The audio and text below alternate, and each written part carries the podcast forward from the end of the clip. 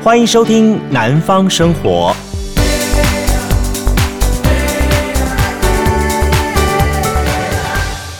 今天是二零二一年的七月二号，欢迎收听《南方生活》。大家好，我是杜伟。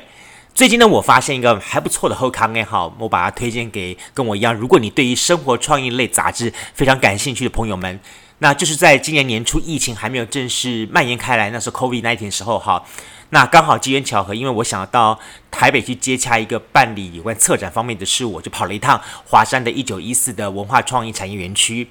在那个地方呢，诶，我发现了小日子杂志，好，开在那里的商号。提到小日子，我相信应该很多人都知道小日子啊。那马西轰动不灵，搅动蛮高 A 了哈，所以当时呢，我就抱了一个捞宝的心态了哈，就到这个小日子商号的华山店里面去转了一圈哈，呃，很残念说，呃，看来看去哈，我是一无一无所获了。不过呢，反而呢，我对于哈这个小日子杂志哈开在那里商号当中，它放了也一这个一整面墙，这墙上很多这个呃过期的期刊杂志哈，一本一本一本的，诶。还蛮吸引我的目光的。那么他特别打出来就说三本一百块钱的价格，哇！我当时觉得说，哦。安内安内安内五爆点啊！哈，赶紧呢，我就毫不手软的买了六本，诶，不过两百块钱而已了哈。想要带回高雄呢，说好好来看一看这个小日子。那么过期刊物，呃，不过老老实说了哈，那么已经开行一百多期的小日子，它可以说是在台湾的出版业界，或者是说在呃杂志产业界的话，是如雷贯耳啊。特别是在文青市场，把它当做是圣经宝典，很多人从当中去找到一些呃讯息资料等等。那其实我自己本身也在成品哦看了好几回。呃，不过呢，老实说啦，呃，我们这种人都有一个毛病，就是喜欢看周刊，喜欢看期刊。真正，比方说，你愿意付钱买定，或者是说，呃，把它订购，或者是把它定期买回去，哎，这样的习惯好像不太好，都是到到到这个书店去看看而已，这样东西哈。哎，不过呢，由于老实说，这一次哈，那我我是想说，呃，真正想要带点东西回去。好，那么跟小日子有关的东西，然后再加上说，哎，确实很便宜哈，这个捡便宜心态了哈。那我一口气买了这么多本回去，想说，呃，虽然是便宜是便宜啊，但是因为是过期刊物嘛，就像很早以前我们有一段时间很流行看什么《时报周刊》啦，好，或者是什么呃《农农杂志》啦，好，或者是说像什么那个呃独家报道那类型杂志东西的话，嗯，都是呃过期刊物，他们卖会非常便宜，但是通常是说你就是看一看，看一看大概。呃，了不起了哈！它的生命周期会是先在呃你自己自家的这个书架上面，或是公司书架上面陈列一段时间，然后大家看一看两下，反正过期了东西嘛，然后很快就会被下放到出清的书包区，然后呢，挑选一个黄道吉日呢，就把它正式的给送出门去了。最后呢，它就变成了这个大楼的清洁管理人员打包之后论斤称量哈，要卖给那回收业者这个东西了啊。呃，我。倒没有想到，老实说，这六本这个小日子期刊哈，从我搭高铁回来的路上面，那么就开始很深深的吸引我了。你要说我以前没看过小日子吧？有，但是我以前都看单本单本的，可能是嗯单本单本的我没有办法一窥全貌。好，就一口气看了五六本下来之后呢，它里面的故事跟它笔触跟它的论点话，确实是蛮吸引我的。然后。一回到了高雄，我就见机履机的冲动，我就立刻上网去找，看看官方还有没有类似于这样子清仓啊、贩售啊、过期杂志的讯息。哎，真的给我找到了，就是在小日子他们的这个刊物的哈首页，他有专门在卖过期杂志。不过呢，呃，跟在华山卖的价格不太一样，华山是三本一百块钱，呃，他的网络上面卖的是三本一百二十块钱，但还是很便宜，真的，因为他一本话要一百多块钱的那。于是我就花了大概一千五百块钱，一口气呢，我就下定了，也拥有了四十多本小日子的期刊哦。哇，你想看，说小日子也出了一百多期，但是我一口气又拥有了四十多期，等于说拥有一半的数字啊、哦。呃，老实说了哈，当前两天这一批杂志寄到我们公司来的时候呢，呃，当我楼下的管理员问我说说，哎，这箱米给还那么大批哦哈。哎，老实说，我当时还有一点小小的成就感，我觉得，嗯，看我多文青啊，哈，呃，不过呢，当我把这一堆的杂志拆开来之后呢，那么一本在二零一九年四月号的封面，哈，那这个封面是卢广仲的封面。那当时他马上吸引我的目光，它叫做《我们的十年在台湾》。诶，我对这个名称我就觉得很好奇。后来我才看到，也才想起来，哦，那是那一年，二零一九年那一年。在 Facebook 那个脸书社群网络引起了非常广大讨论的这个 Ten Years Challenge 的十年挑战这个事情哈，那当时大家透过了记录，然后去把哈这个十年前、十年后的照片来做对比，好，那大家才会发现说，哇哦，当时我确实是，嗯，时间对我留下了一些痕迹，有些珍贵的事情也确实从我们身边慢慢慢一点一点的消失了。当然，很多人说说，那那当然，你看一开始得罪大明星，大明星消失最珍贵就什么？就是他的青春啦。但其实还有很多很多东西哈。不，当然那个时候也有人说了，就是说当时的 Hashtag Ten Years Challenge Hit 这个时候爆红全全球啊。那不只是我们身边亲朋好友都有玩哈，很多的大明星都在玩。嗯，但事后大家去网络检讨的时候，大家怀疑说这可能全部东西。Facebook 的阴谋啦，哈，Facebook 的阴谋了哈。大家都知道说说，其实，在十年前，Facebook 它还没有办法普及的时候，所以说，呃，Facebook 是当时是缺乏用户，大概在十年前的照片的。嗯，所以大家认定也认为说，透过这个 Hashtag Ten Years Challenge 这个活动呢，Facebook 可以用这一些的数据分析，那么分析使用者使用过的过去，那么比方说你在哪里过念过书，你身边的好朋友，你在哪个城市成长等等。最重要的是，好，针对所谓的脸孔的辨识系统功能，它把所有用户十年前、十年后的照片进行一个分析之后呢，Facebook 就可以预测用户十年后的样子了。哇哦！哎，我我当初只是觉得它就是一个。游戏，我还记得，我还记得，我还特别去找找了我十年前的照片，这样附来来对比。当时呢，我只是把它当做是一个游戏在在玩，然后大家也觉得很好玩，很有意思。然后传出去之后，不管是用 IG，不管是用 Facebook，然后我记得我传出去的时候，哇，我的周边朋友们大家都都开始在拼命拼命拼命的找找这东西，呃。没有想到，哎，原来网络事情都有这么多的这么多的后招哦，所以当时也据说哈，有人批评说它可以更好的监视用户或者是更新它的数据的 database 的部分，那也引起了很多国外传媒的讨论哈。呃，我讲了半天，我不晓得大家还记不记得，二零一九年发生这一起非常大的事情，而且几乎是全球都关注的事情。好，不过我知道了，当时。也有比较正面的事情了哈。那么当时大家除了抛出十年前、十年后的照片，大家啊、互相的彼此比较，这十年来我的变化，我有没有嗯变得比较然后更好看，还是怎么样东西？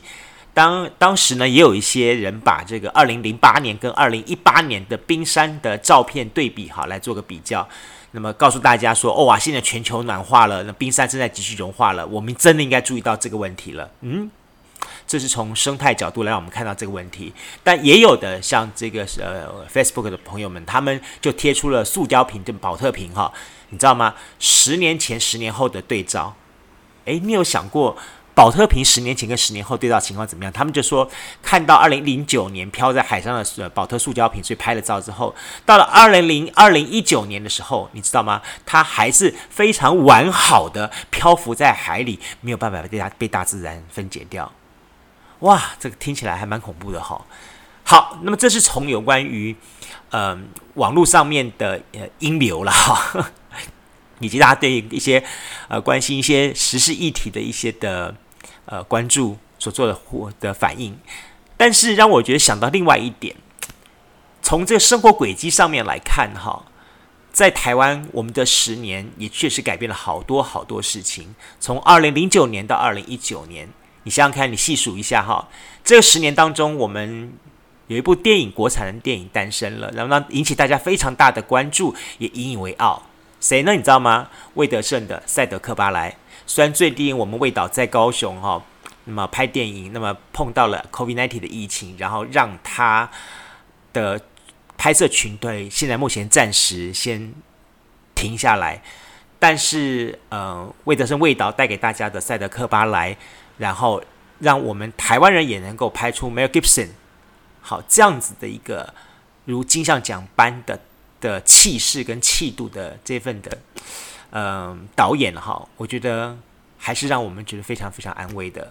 那这个十年内还有发生像包含了《痞子英雄》《麻醉风暴》《花甲男孩》《通灵少女》，你还记得吗？这些的片子，然后呢，他们当时曾经带给我们多少的感动？那在这十年当中，像包含了国修老师李国修，好，还有孙越叔叔，好，文英阿姨，甚至祈祷齐柏林等等等等，这些人在这十年离开我们，那又会为我们今天带来多少的回忆呢？嗯。我再讲一点好了，我觉得这一点最有意思。大家还记不记得有一句话叫做“见人就是矫情”？没错，呃，红遍整个华人圈的《后宫甄嬛传》这部电视剧，哈，那也就是在这十年发生的。那也让我们学会了“见人就是矫情”这句话，而它的影响力一直到现在还在不断的发生当中。你想想看，多久了？那另外，像包含了太阳花学运，让我们。不同的世代的人在冲撞、在思考当中，一同去找到、去看到、去发现到彼此更好的自己跟台湾。那甚至在我们所处的这个城市、这个台湾这块土地上，有冒出了很多那么拥有在地味道的力量的这种音乐季的活动。你看，像高雄的大港音乐季，好，马上要开始了。那这些。其实我一直觉得音乐季的东西，它更能够忠诚的去反映一个在地的呃人们他们的思维想法。音乐是最直接的，那么透过音乐的唱诵跟情绪的表达，更能够把这个在地的呃解释跟传达力量给传达出去。我觉得这点是非常好的。那其实，在另一方面来说的话，不说别的，这十年岁月当中。对台湾人来说，还有一件很重要的事情，我不晓得你还记不记得？呃，这个事情曾经在我们五年级、六年级，甚至于部分七年级的朋友的心中呢，是可以说是一个无比圣洁的对象。当时多少人的照片，如果被贴在他的这个墙上的话，哇，大家都觉得说，简直太棒了。他是谁呢？他就是让大家充满了无限回忆的无名小站。那么他在二零一三年的十二月二十六号喊停啊！当时喊停的时候，说老实话，大家没有想到他会喊停。但是当喊停的时候，很多人来不及，也不知道怎么去下载这些的照片，大家是哀鸿遍野，一片哭倒。为什么呢？因为他，你就看你的照片变成小图在网络上面，但是你载不下来，你那种感觉好像是说。我这十年，我我我我突然没有了，我我我失去了我这十年，这个事情也让大家很多人开始去思考说，我把我们这么最珍贵的照片，尤其像现在很多都用手机拍照，比较少用照相机去拍照了，更不要说说用照相机拍照完之后还用底片把它冲洗出来，这几乎不干的事情，都是数位。那我们数位拍照完之后，我们放什么地方呢？我们这些拥有的这些的美好的一些回忆跟生活的记忆片段东西，我们存在云端，我们存在什么地方？但如果这些地方一旦突然没去呀，然后呢，我们就要失去到我们可能失去的十年，甚至于是一辈子吗？啊，这也让我们好好去思考一下，说，嗯，当有一天。也许是十年、二十年、三十年、五十年、一百年之后，现在的我们可以透过一些的书籍印刷，或者是说我们看到了一些残存的一些的照片底片，然后我们用用这个冲洗怎么样方式去看到了几十年前甚至一段一百年前的人留下的影像的时候，未来的我们，我们的子孙有没有办法？透过所谓的数位解读来看到我们的生活呢？诶，我一直在开始要想想这个问题了。老实说啊，这个事情，这个所谓的 Ten Years Challenge 哈，也让我想起来我们整个居住这个城市的变化。不管是台南、高雄或屏东，老实说，我们都有个共同的特点。呃，我光以我目前所居住到的这高雄来说好了，我几乎有很长的一段时间，我对这个城市的节奏印象是从每一年国历的二月开始的。那大家都知道说说我自己本身有在做公关活动的的的工作，所以呢，我我我几乎可以说是参与的这一些的活动，也同时在另一方面呢，呃，既有这些活动，我看到了这个城市的比较显著的变化。比方说二月内门宋江镇打头阵，接下去三月消妈祖，这时候沿海的乡镇妈祖庙共同联手绕境活动，闹闹闹闹闹，热闹热闹。然后到了好这个四五月份之后呢，就是爱河跟林园港的端午的龙舟竞赛活动。好，再来玩玩玩玩玩玩到了，马上到了这个暑假了。暑假的时候呢，就旗津黑沙跟爱河的夏季的水上活动。这个活动就要一直延续延续到八月中秋之后呢，又有什么烟火晚会啦，然后接下来就是三层花语温泉季活动。对每一年的九月份，我都记得说。我就要开始上山去统筹六龟山上的这个资源啊，看今年度什么新的一些讯息啦、新的变化啦啊，然后呢，统好之后，重新规划计划好之后，在十月、十一月的时候举办一场记者会，那么迎接全国的泡汤人潮。这个时候呢，接下去马上又紧接就是啊，圣诞点灯活动跟这个跨年晚会活动，这一直要忙忙忙忙忙忙，到了农历年前，最后呢，就是高雄过好年的活动呢，才会做一个 happy ending。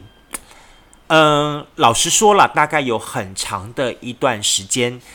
我都认为说这个城市会用这样的形式力跟步伐在走每一天。我也一直认为是说，这个城市、这个世界会透过这样的步伐跟节奏规律的运行每一年。那在这一年当中，我们人只要在这个运行的呃时间巨轮之下，好好的做好我们的事情，我们就可以。一点一点一点的累积很多事情，包含我们的知识、我们的智慧、我们的经验、我们的生活，甚至于我们的财富等等。但老实说，让我我不敢说让全世界人类，至少让南我们南部的朋友、南部的人，真正开始认识到这个世界确实已经开始改变的这个呃讯号，应该是二零零九年这一起事件。二零零九年的莫拉克台风，那么它带来的大量的雨水，造成了南部重大的灾害。那么，特别是在高雄，我们的称之为“八八风灾”这个整个事件，我不晓得对现在的你、呃，还记得十多年前的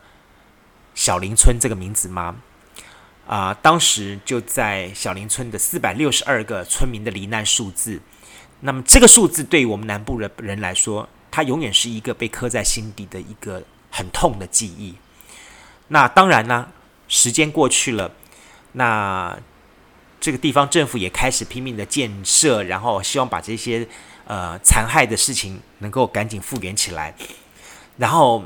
这些曾经崩塌的地表啦，已经被通这种人工种植的什么花草树木啦，那么整个都已经覆盖住了。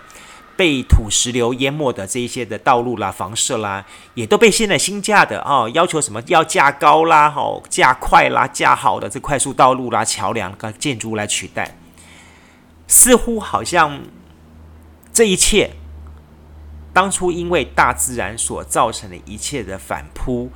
都在人定胜天的情况之下，呼都已经复原了，然后呢？好像我们都在只是等待一道曙光降临，然后好像是说我们就是那个打火石一样，点火发动，再继续往前跑。我们都在等待那个那个那个 moment 的感觉，这个感觉。但老实说，经历过那一场八八风灾之后，如果你现在再去问问当地的，像包含东高雄九区的这一些的店家或民众的话，我相信大家对于这场风灾。一定都非常的认同一点，它确实对于这个在地的发展有造成非常严重的内伤，也就因此说，在后来协助他们走上复原之路的方法上，当时确实产生了很多的纠葛跟分歧的意见，不管是来自于官方的、来自于民意代表的、来自于地方民众的、来自于呃不同的，好。在地团体，什么甲县甲县的意见，然后六龟六龟意见，桃园桃园意见，茂林茂林意见，甚至于不同的族别，比方说，好有一些好原住民的朋友们，他们的家族被整个平灭掉，他们搬到什么地方去？然后呢，诶，有一些是属于客家的朋友们，他们又怎么样去处理他们怎么的生活，他们的一些的呃的家家的情况等等这样情形，呃。我我在生病的期间，我看了一本书，就是洪振宇的《风土经济学》这本书。我确实看到他提出了一些的见解跟想法。特别呢，他也提到了几个在八八风灾之后所进行的一些的活动，跟他操作的方式，呃，以及他提出的一些的看法。那我在看这本书的时候，我其实有蛮多的感触的，因为呢，当时我算是用活动去参与重建八八的一份子。那我前前后后也确实是做了非常多的活动。我印象最深刻的就是，我不晓得大家还记忆深不深刻，有这个活动叫真情巴士。那大家只要花八十八块钱，每天可以在好高雄市，像包含了。呃，中正文化中心的大门口，然后或者是说到高高呃高雄火车站的大门口，或者是说到这个高雄好高铁站的大门口，这三个地方，然后只要花八十八块钱预先订上，好，你就可能坐上这个巴士，然后载着你好上一趟，好包含了有可能是甲仙这条路线的，好美浓甲仙路线，或者是走六龟桃园路线这部分。然后只要花八十八块钱就能一天来回。那这个八十八块钱呢，这个当中呢，也包含了除了交通之外，保险之外，还包含了到山上的他们相关的一些解说，甚至于说，好，八十八块钱当中还包含了一个五十块钱，我记得好像五十块钱的券吧，可以让你拿这个券去购买。好，其实振兴券不是只到最近这几年才有，那时候八八风灾之后就已经做过了。拿这个券呢，到山上面去跟山上的业者们。去购买吃吃饭也好，或者是去购买这些欧米亚给东西也好。呃，我当时我我我敢说我的足迹确实是踏遍了，包含了六龟、桃园、茂林、甲仙、南马夏。那我也对于当时的情况有一些我的看法、见解跟了解。呃，我我我知道在我们听众族群当中，应该有一些是跟我一样，都是同样都是媒体的朋友。那也就刚好说，我觉得可以借我们的南方生活节目当中，我很想规划一集，好一好聊聊当年发生的情况，以及各方发生的状况，还有二零零九年发生了这个八八风灾之后，这十年，好，这十年大家又是如何走过来的？如何走过这十年？呃，其实除了这些比较，呃。算是比较呃严肃一点的话题之外呢，你知道吗？在八八风灾发生前的一个礼拜，我自己亲身哦，我亲身曾经在六龟山上经历了一场非常难以解释的山中传奇，这是真的。因为我在呃二零零九年八八风灾发生之前，我就长期的有在山上做相关的活动，前后时间我在山上待的时间至少大概十五到二十年时间。我也很感谢山上的朋友们给我这个机会，让我长时间跟大家也互动。所以也因此，当时我了解了这情况之后，我就拉着我的资源赶紧去，希望去弥补、解救这个事、这个这事件的发生。但是很可惜，它还是发生了。呃，你听我讲讲讲得很玄妙，对不对？我我先简单讲一下好了。那详细的东西的时候，我在下一次那一集当中，我规划起来之后，我好好跟大家讲。换句话说，八八风灾的发生前一周、两周的时间，有一位老师叫杜立德老师，我不知道大家还记不记得这个人？好，他非常知名的一个跟宠物智商、跟狗狗能够听懂猫狗的话的杜立德老师。当时呢，我跟他在山上面呢做了有关宠物智商的活动。那因为我们都是挑选礼拜六晚上上山，然后邀请到这些狗狗爸狗妈们在山上面过一晚上。第二天呢，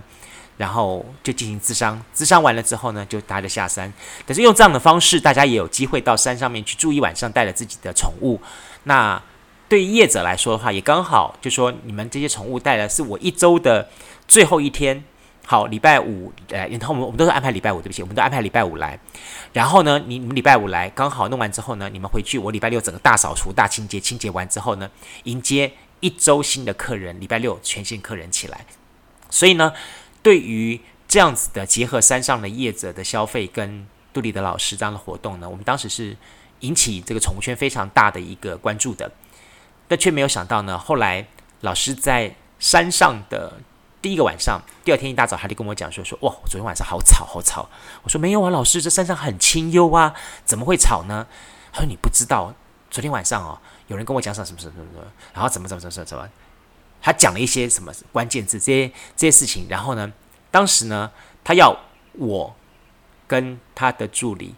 啊，带着他跟当地的人一起去了解问发生什么情况。结果呢，后来我们就去追追的事情，了解的事情，然后得到了一些讯息。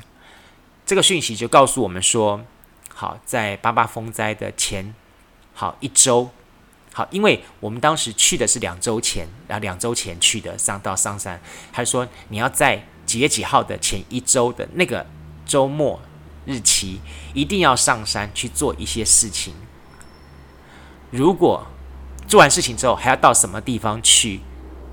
做一个事情？如果那个、那个、那个、那个事情没有完成、没有做到的话，就会发生一个非常非常重大的事情。结果没有想到，我当我们完成了第一阶段，去要进行第二阶段的时候，确实第二阶段我们怎么样子就是过不了，怎么样子就是无法完成。当时大家还不以为意，会觉得说，嗯啊，大概就是，就是这这这是这样子啦，也不要想太多了。没有想到，就在几天之后，就发生了这个重大的，好八八风灾事情。啊，所以啊，真的，现在来回想这个事情，我我会觉得说，它除了是一份传奇之外，更有难很多很多我们的一些的无奈跟。回忆吧，好，其实你仔细看哈，我们南方生活一直也是在节目当中新的呃，我们的这个伟哥自言自语的部分，也一直是希望让大家从自己己身出发。我从我自己的身的己身去开始分析剖析我的自己面临到的一些的生活上的冲击撞击，以及我的回忆。好，那我也想借由这样子的分享，除了让大家更认识我，我跟你对话之外，更重要的重点，我一直强调是说，南方生活是一块我们的生活地图。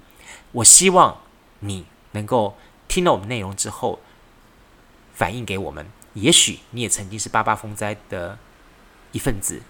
好，也许你也曾经参加过所谓的十年挑战，好，很多很多很多的也许，那。这些的也许，我觉得都是一个让你参与我们这个南方生活地图的这份的缘分，所以很期待你可以把你的意见想法，不管是在脸书粉丝团，或是在 IG，或者呢是在我们的这个 Apple Podcast，好，那留言板，或者是在 SoundOn 那 KKBus 留言板，然后跟我们呼应，跟我们反映，然后我会随时随地的跟大家做回复，就好像说。君阳，君阳大哥，然后在昨天，好，他又留言给我，他说，呃，除了听我的声音之外，另外能够看到我的文字版。老实说，这就是我的草稿了哈，我会把它先大致写出来草稿，大概花一个小时左右，那写草稿，草稿写完之后，我再根据草稿内容做一些修改之后，再来录我每一天内容。这真的不是我以前的习惯。我真的是一个以前真是一个很拖大的人，我只会想说，嗯，我大概今天要讲什么东西，我列几个一二三四五就好了，呃，我不会去想太多，呃，但是呢，现在的我，我觉得我应该要为大家负责，所以我会先想把它构建出了我的文字内容，然后呢，我把它写出来，啊、没有想到刚好我们金阳金阳大哥他说，有时候可能因为我的讲话速度真的是太快了，那有个文字让他补充。哦，能够看得到，这是一件蛮好的事情。谢谢你。那还有没有其他的朋友们？你有没有一些意见想法，可以让我们节目有更多的一些改进呢？非常感谢你，也期待你。嗯，老实说，我也觉得说，每一个人生命哈，大家短则几十年，长则了不起吧，给你一百年好了。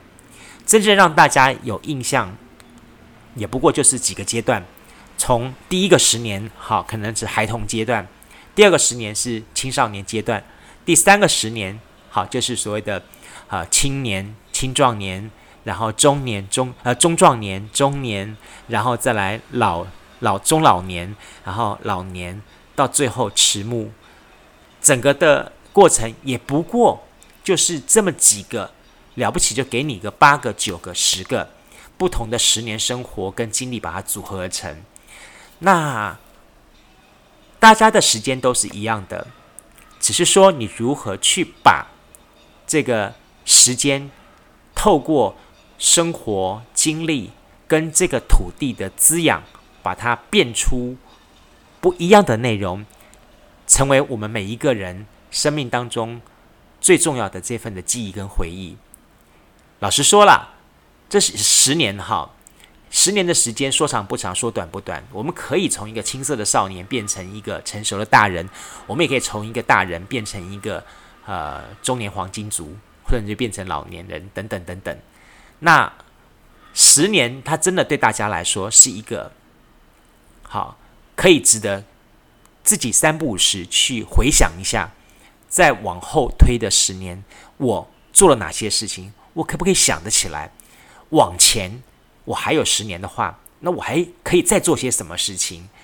尤其是现在这 COVID-19 疫情底下，哈，我觉得二零二一年真的已经变成一个无法预测、掌握的一年了。这一年，我我也在年初的时候规划了很多想法，这些东一些东西，我就说难怪嘛。每一年我这个这个初五迎财神的时候，哈，那个财神也都会发炉。今年呢，香给你烧个半天，就是不发炉。唉，好啦，所以在这种无法预测、无法掌握的一年情况之下的话，往回看这半年的时间已经过去了。那往前看，我们还有六个月。这六个月如何掌握呢？还可以再做些什么事情呢？生活总要继续做下去的嘛，就看我们有没有预先规划，让它不会变得有滋有味。你说是不是呢？所以，如果在若干年后，如果又再度盛行着 Hashtag Ten Years Challenge 这个活动游戏的时候，我会很好奇的问你：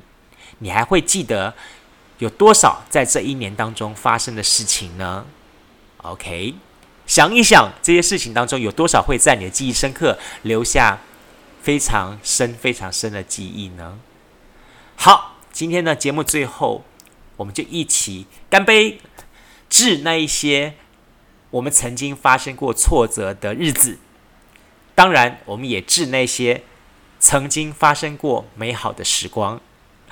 祝福大家，好，也希望大家每一天都来收听我们的。南方生活，今天呢是七月二号，今天是礼拜五，我们是周一到周五的内容，所以呢，听完今天内容之后，让大家休息一下，下周一的南方生活，我们继续跟大家来伟哥自言自语，我们继续开杠。当然呢，我们安排的第一个好策展的好声美策展的单元的部分，也在紧锣密鼓的这个访谈当中了。然后呢，我们会在尽快的时间之内，让大家看到。好，南方生活不一样的蜕变，感谢您，也别忘记了，包含在 IG，包含在脸书粉丝团，包含在 Apple Podcast，包含在 SoundOn，甚至于包含在 KKBox 或者 Firstory 或 Spotify，在每一个地方，只要看到了南方生活，都帮我们留言、按赞，帮我们五星分享，感谢感谢大家，非常期待大家，我们的南方生活有你在，我们一起共同完成这块地图，好吗？祝福大家，下次见，拜拜！加入南方生活，勇敢选择过生活的开始。欢迎关注南方生活 Spotify，以及按赞、留言、分享脸书粉丝团。南方生活，我们下次再见。